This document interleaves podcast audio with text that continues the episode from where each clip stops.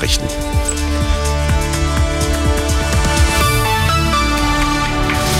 Es ist 19 Uhr. Ich bin Florian Klaus. Massive Einschnitte bei Deutschlands letztem großen Warenhauskonzern.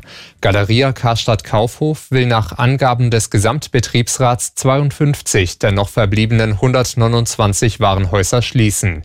Die Arbeitnehmervertreter sprachen von mehr als 5000 Jobs, die wegfielen. Die CSU will bis zur letzten Sekunde gegen eine geplante Wahlrechtsreform für den Bundestag vorgehen. Das hat CSU-Chef Söder angekündigt. Wir betrachten es tatsächlich als ein, eine Attacke auf die Demokratie.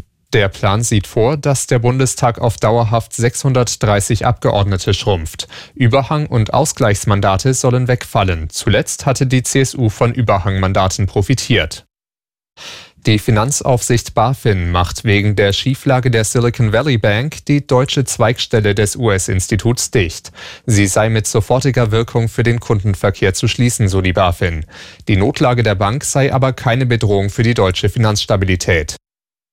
Wegen Russlands Krieg gegen die Ukraine ist die Zahl importierter schwerer Waffen wie Panzer, Kampfjets und U-Boote in Europa stark gestiegen. Das geht aus einem Bericht des Stockholmer Friedensforschungsinstituts SIPRI hervor. Weltweit nahm das Volumen der Rüstungslieferungen zwischen den Staaten dagegen um rund 5 Prozent ab. Bayerns Ministerpräsident Söder hat den Machern des Antikriegsfilms Im Westen nichts Neues zu den vier gewonnenen Oscars gratuliert. Auszeichnungen gab es für den besten internationalen Film, Kamera, Filmmusik und Szenenbild. An dem war die Nürnbergerin Ernestine Hipper maßgeblich beteiligt.